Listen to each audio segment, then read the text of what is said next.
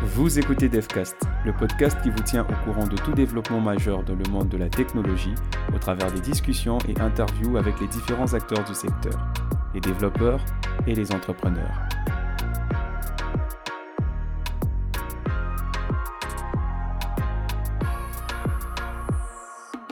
Salut, c'est Bernard NG de DevCast.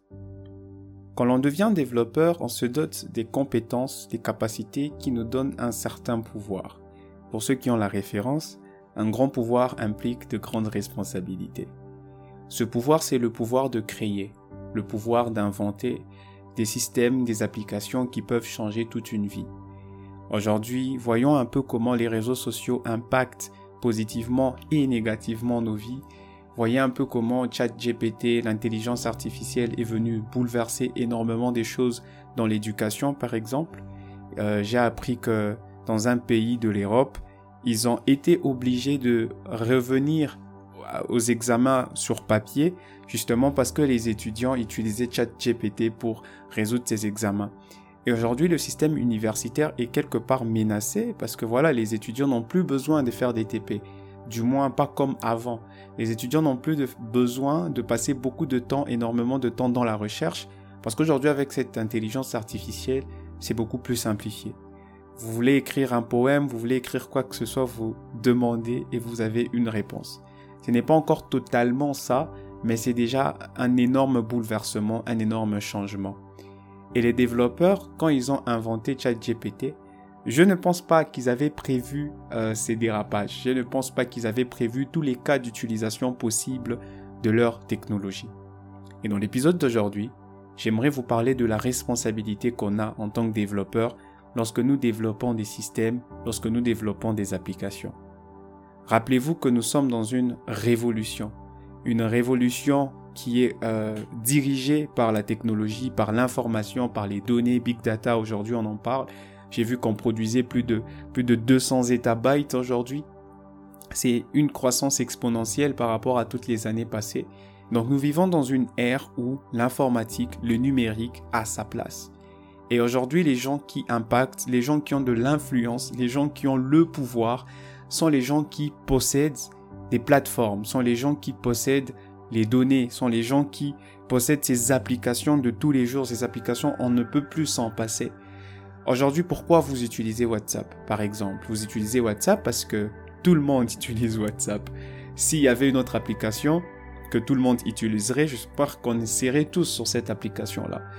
Aujourd'hui, par exemple, on s'appelle plus sur appel normal, du moins c'est très rare. Aujourd'hui, quand quelqu'un te donne son numéro et que tu, décides de l'appeler, tu vas l'appeler sur WhatsApp. Quand chatter, ce n'est plus les SMS comme avant. Aujourd'hui, on chatte sur WhatsApp. Même parfois, je, il y a toujours cette blague que j'ai fait avec ma sœur. Elle peut être dans sa chambre, je suis dans la mienne, et elle a envie de me demander quelque chose. Elle va m'envoyer un message sur WhatsApp. Donc le message va d'abord arriver aux États-Unis sur un data center et puis va revenir vers moi. Donc il y a ce bing bang euh, des données qui transitent au travers le monde, même si WhatsApp dit que ces données sont chiffrées euh, end-to-end. La responsabilité que nous avons en tant que développeurs, c'est de se demander, de se poser la question de savoir comment mon service sera utilisé par les utilisateurs. Bien évidemment, quand on, on, crée un produit, quand on crée un projet, une application, je parlerai de produit dans la suite de l'épisode, on a des attentes, on a un besoin qu'on essaye de résoudre. WhatsApp à la base c'était pour communiquer, euh, Facebook à la base c'était aussi pour communiquer. Mais aujourd'hui vous voyez que Facebook est utilisé pour pirater des gens, Facebook est utilisé pour arnaquer des gens, il y a de la pornographie qui circule sur Facebook, il y a de la pédopornographie qui est encore plus grave qui circule sur Facebook. Telegram était une application de, messagerie, aujourd'hui Telegram c'est un réseau d'arnaqueurs, aujourd'hui vous avez des gens qui vous poussent à investir en crypto-monnaie sur Telegram, aujourd'hui vous avez de la pornographie qui circule sur Telegram, Instagram pareil, TikTok n'en parlons même pas, d'ailleurs il y a, euh, il y a Crazy Sally, euh, qui est une influenceuse qui a parlé au fait de récemment de, tout ce qui se passait par exemple sur TikTok. Et vous voyez au fait qu'à la dérive, les produits ou les applications ne n'atteignent plus les objectifs pour lesquels ils ont été construits premièrement. Hein, quand on parlait de hacking, un hacker c'est quelqu'un qui va utiliser un système d'une autre façon, autrement que la conception de ce système-là. Si vous avez prévu un système pour distribuer de l'eau, le hacker, c'est quelqu'un qui va trouver un moyen au travers votre système pour faire autre chose qui n'a pratiquement rien à voir avec distribuer de l'eau, par exemple. Donc aujourd'hui, on se retrouve dans des situations où euh, il y a des filles qui sont en dépression, des femmes, des demoiselles qui sont en dépression parce que justement elles n'ont pas eu assez de likes sur leurs publications. Le développeur qui a inventé le système du bouton like, il pouvait pas imaginer qu'un jour ça serait la cause des dépressions d'énormément de personnes. Le développeur qui a inventé le scroll infini, il pouvait pas savoir qu'un jour ça serait utilisé pour la psychologie, pour rendre addict à des applications. Et vous vous rendez compte que toutes ces avancées ont été faites dans un très bel objectif qui est justement de partager l'information, de communiquer, etc., etc. Mais aujourd'hui, ça se retourne un peu contre nous. J'ai regardé The Social Dilemma, c'est un très bon documentaire Netflix que je vous recommande d'ailleurs, qui parlait au fait de, de tout l'impact qu'a eu les réseaux sociaux sur nos personnes, sur notre personnalité, sur notre façon de voir le monde. Quand Facebook a été inventé par exemple, ils ne pouvaient pas imaginer que ça aurait cette ampleur. Nous les êtres humains, on a été habitués à socialiser avec un petit groupe de personnes. Mais aujourd'hui, il est très facile d'atteindre des millions de vues. Il est très facile d'atteindre un, grand nombre, énormément de personnes. Et ça, c'est quelque chose que nous n'avons pas été préparés à ça. Ça implique aujourd'hui qu'il y a des personnes qui vont souffrir, des personnes qui seront en dépression, je me répète, parce qu'il n'y a pas eu des likes, parce qu'ils n'ont pas eu de commentaires. Aujourd'hui, la section commentaires, c'était par exemple pour donner un avis positif, c'était pour partager euh, ce qu'on pensait. Aujourd'hui, les commentaires sur Twitter, c'est de la violence, c'est de la guerre. Et c'est la responsabilité des développeurs de trouver des solutions à, à ces dérives, j'ai envie de dire. Quand votre produit est utilisé euh, de manière contraire à ce que vous avez prévu, de manière contraire à ce que vous avez modélisé, qu'est-ce que vous avez mis en place pour arriver à recadrer l'utilisation de votre produit? Parce que vous pouvez bien développer une application pour faire du bien, mais au final, elle est utilisée pour nuire au monde. Les AirTags, par exemple, quand Apple a développé ce produit, l'objectif à la base, c'était de permettre de retrouver des clés, de retrouver son téléphone, ses AirPods, de retrouver des choses au quotidien que nous perdons facilement. Mais du côté sombre de la chose, c'est que les AirTags ont été utilisés pour pister des personnes. Les AirTags ont été utilisés pour, euh, voilà, pour pister des personnes afin de, les cambrioler, de les faire du mal. Et comment Apple a pu gérer cette situation, je ne sais pas encore, c'est quelque chose qui est en cours, peut-être avec des nouvelles mises à jour qui arrivent. Et vous voyez en fait que la technologie est, est un couteau à double tranchant. Et ceux qui créent la technologie, c'est nous, les développeurs. Et aujourd'hui, j'aimerais éveiller notre conscience sur les responsabilités que nous avons lorsque nous développons nos produits. Qu'est-ce que vous mettez en place pour pouvoir éviter l'utilisation perverse d'une technologie qui pourrait solutionner un problème énorme? Il y a plusieurs exemples que je pourrais donner. Mais voilà. De plus en plus, des plateformes ont mis en place des systèmes de management et on peut signaler des publications. On peut aujourd'hui euh, faire un report sur une publication. Si vous avez par exemple de la nudité sur Instagram, vous pouvez signaler qu'il y a de la nudité. On se demande comment, au fait, il y a toujours cette nudité sur Instagram, par exemple. Euh, aujourd'hui, avec les algorithmes d'intelligence artificielle, il est tout à fait possible de détecter ce qu'il y a sur une photo. Mais vous vous rendez compte que il y a toujours énormément du contenu à caractère pornographique, par exemple, sur ces plateformes mais c'est pas modéré, ce n'est pas géré. La modération, voilà le mot que je cherchais. Quitte à se demander si ces plateformes le font exprès pour en fait créer de l'addiction euh, à toutes ces personnes qui utilisent en fait ces applications.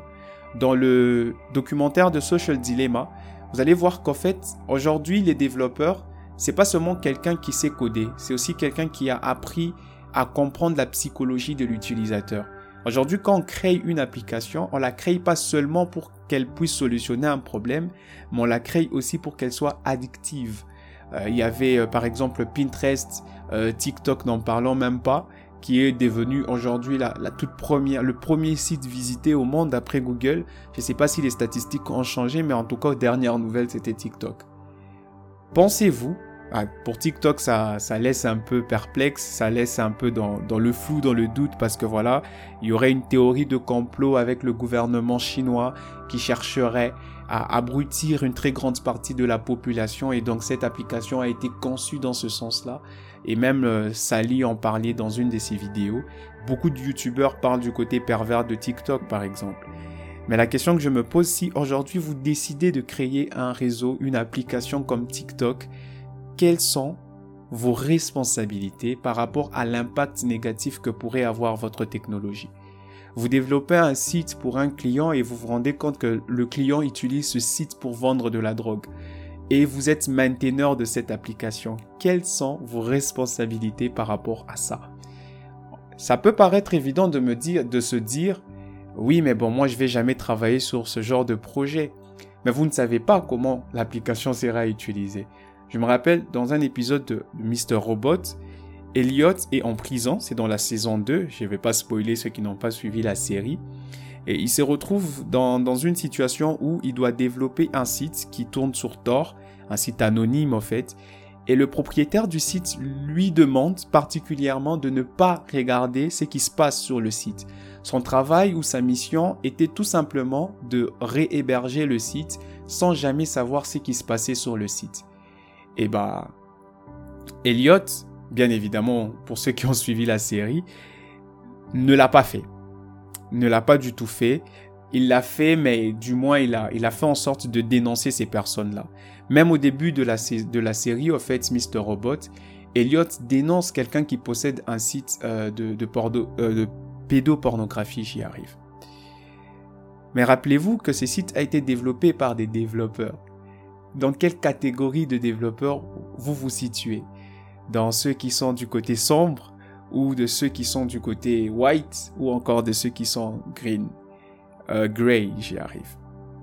Et donc du coup, cet épisode, c'est justement pour éveiller un peu votre conscience, vous pousser à réfléchir à l'orientation que vous avez choisie mais surtout à la responsabilité que vous avez lorsque vous créez une solution qui pourrait avoir un fort impact dans la société, un fort impact dans la vie des gens, dans le quotidien des gens. Une autre série encore dans la fiction, ils essayent un peu de nous démontrer ce côté pervers, mais je pense que ça traduit plus ou moins la réalité des choses. Euh, un tour sur le darknet, si vous allez voir ce qui se passe, c'est pas du tout beau. Mais si le Darknet existe aujourd'hui, c'est parce qu'il y a des développeurs qui l'ont construit.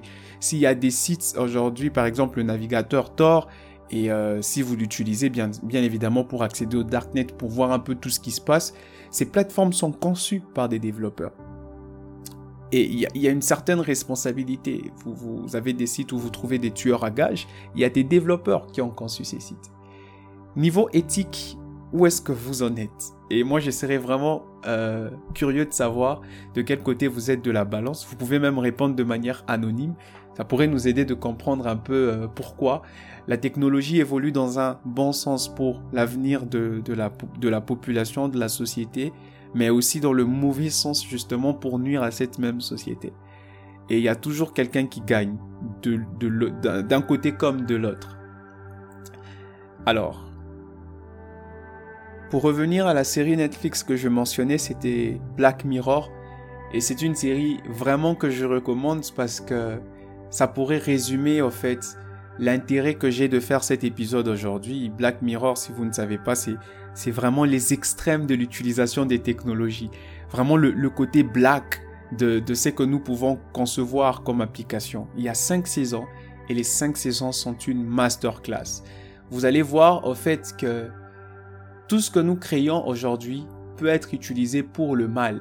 Et si on ne prend pas la responsabilité de réfléchir à des moyens de contrer ces mal, la technologie pourra toujours être utilisée pour nuire. La technologie pourra toujours être utilisée dans le mauvais sens, pour le mauvais but.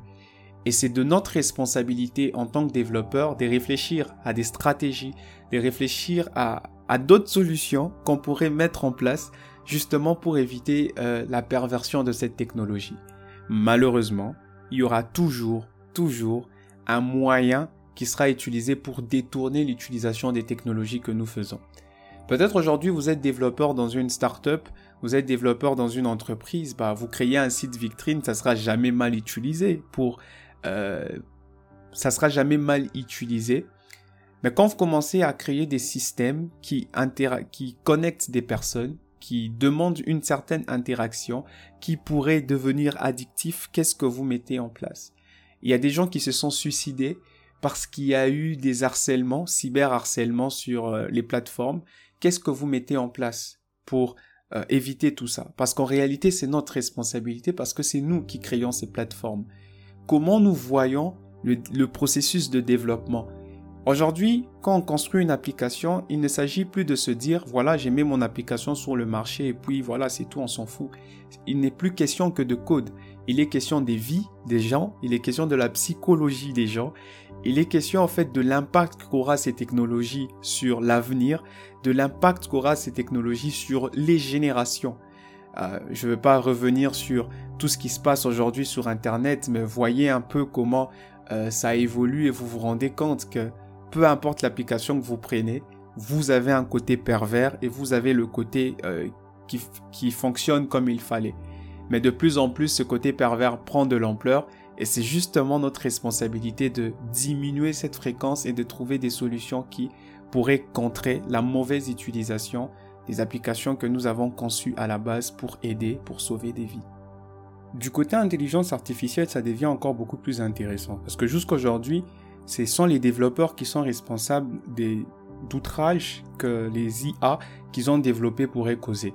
Vous développez une intelligence artificielle, vous la mettez dans un robot et voilà, ce robot tue quelqu'un, vous êtes responsable du crime. Mais de plus en plus, on a commencé à réfléchir parce qu'on ne sait pas comment les IA évoluent. Difficile de dire pourquoi l'IA est arrivée à tel ou tel résultat, hein, surtout avec le deep learning aujourd'hui qu'on a. Et donc, euh, il y a des processus qui se mettent en place pour créer des lois qui pourraient d'une manière ou d'une autre juger les intelligences artificielles, j'espère que je suis pas en train de dire une bêtise, mais de déresponsabiliser les développeurs qui ont développé ces IA. Parce qu'en réalité, si aujourd'hui une IA fait la faute, ça évolue tellement vite que dans trois, trois mois, un mois et tout, l'IA aura avancé, elle ne pourra plus reproduire cette faute-là. Et ça sera difficile de pouvoir euh, juger ou de pouvoir responsabiliser les développeurs par rapport à ça. Et vous voyez qu'avec toutes les données qu'on a, c'est juste compliqué. Mais jusqu'à présent, hein, en tout cas jusqu'à preuve du contraire, ce sont les développeurs qui sont responsables des outrages que l'IA qu'ils ont développé pourrait avoir. Donc, euh, prendre conscience de cette responsabilité, se préparer juridiquement, par exemple, en mettant des conditions confidentialité, etc., pour vous protéger d'une manière ou d'une autre, c'est aussi euh, quelque chose de très important. Mais surtout, faire en sorte d'éviter les extrêmes qui pourraient nuire à, la population, nuire, etc., etc. Donc voilà, cet épisode, c'est justement pour vous rappeler aujourd'hui qu'on ne code plus seulement, et puis voilà, on s'est limite à ça. Aujourd'hui, on doit être conscient qu'on code et on doit avoir conscience de l'impact qu'aura notre code. Le code, ce n'est plus juste un simple outil qu'on avait aujourd'hui, c'est un pouvoir. Le code, c'est une responsabilité. Et ceux qui ont cette responsabilité, ceux qui ont ce pouvoir ont justement cette responsabilité, comme je le disais au début de l'épisode. Un grand pouvoir implique des grandes responsabilités. Et donc vous, très chers développeurs, vous êtes des personnes qui possèdent un pouvoir, un pouvoir de création, un pouvoir de mettre en place des systèmes qui peuvent renverser de comportements, qui peuvent renverser toute une génération, qui peuvent littéralement changer les choses. Et c'est votre responsabilité de vous rassurer que tous ces systèmes, que toute votre création fonctionne ou est utilisée comme vous l'avez prévu. DevCast est d'abord une communauté, une communauté des passionnés de la tech, débutants comme professionnels qui se connectent pour apprendre et partager afin de progresser dans leur carrière. Rejoins-nous dès aujourd'hui pour ne manquer aucune de nos activités tech. Rendez-vous sur t.me slash devcast. Merci d'avoir écouté cet épisode de DevCast. Nous espérons qu'il vous a plu. N'hésitez pas à le partager, à nous noter ou à laisser un avis sur la plateforme de podcast sur laquelle vous nous écoutez. Rejoignez la communauté et abonnez-vous à nos différents réseaux sociaux pour ne rien manquer. D'autres contenus sont disponibles sur notre plateforme. Le lien est dans la description. À la prochaine.